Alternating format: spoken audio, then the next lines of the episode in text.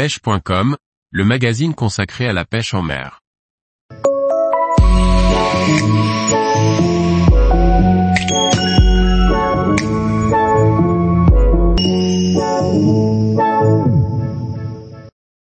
Pêcher la truite fario dans la vallée du Tarn, de jolis parcours.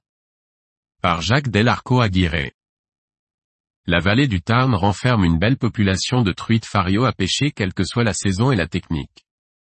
Le Tarn est un affluent important de la Garonne, qu'il rejoint non loin de Montauban dans le Tarn-et-Garonne, après un parcours de près de 380 km. Mais l'ensemble de son linéaire de première catégorie, et même un peu plus, est à découvrir absolument pour ses populations de farios sauvages. Des gorges du Tarn escarpées de Lozère jusqu'à la rivière imposante qui traverse Millau, c'est une rivière magique pour la truite.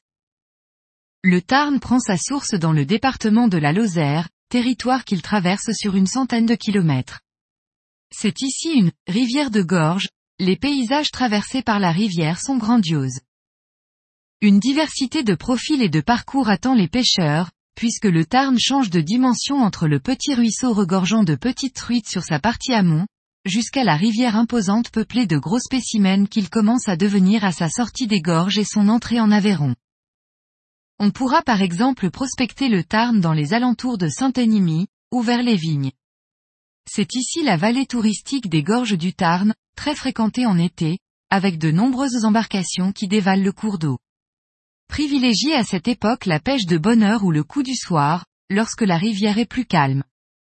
Sinon, le début et la fin de la saison de la truite peuvent être excellents. Côté technique de pêche sur le secteur, le Tarn se prête idéalement à la pêche à la mouche, les portions rapides alternant avec de grands lys propices à la pêche en sèche. La pêche aux appâts naturels peut aussi se révéler très efficace. C'est à sa confluence avec la Jonte que le Tarn pénètre en Aveyron. Les eaux deviennent plus puissantes, les veines d'eau plus imposantes. Les chances de réaliser de jolies captures augmentent, le secteur est connu pour abriter de magnifiques spécimens. En arrivant sur Millau, ce sont les eaux de la Dourbie qui se mêlent à celles du Tarn, c'est à cet endroit que la rivière passe en seconde catégorie. L'aval de Millau reste toutefois à découvrir pour les amateurs de gros poissons. Cohabitent en effet sur ces secteurs farios sauvages qui peuvent atteindre de belles dimensions, et barbeaux tout aussi combatifs et farouches. De nombreux affluents du Tarn sont également richement pourvus en truites farios. C'est en particulier le cas de la Dourbie qui descend du mont Égual. La Dourbie est une rivière réputée pour la qualité de sa pêche, la portion aval juste avant sa confluence avec le Tarn est par exemple excellente. Les gorges de la Jonte sont aussi à visiter, avec ou sans canne à pêche. Cette rivière est souvent difficile d'accès, avec des berges encombrées. Les petites farios sauvages se méritent mais sont pourtant bien présentes. Plus en aval du Tarn, le Dourdou de Camarès dispose également de très bonnes densités de farios sauvages, tout comme le Rance, par exemple dans les alentours de Belmont-sur-Rance. Comment s'y rendre Millau peut être un bon point de départ pour se rendre sur plusieurs spots dans la région.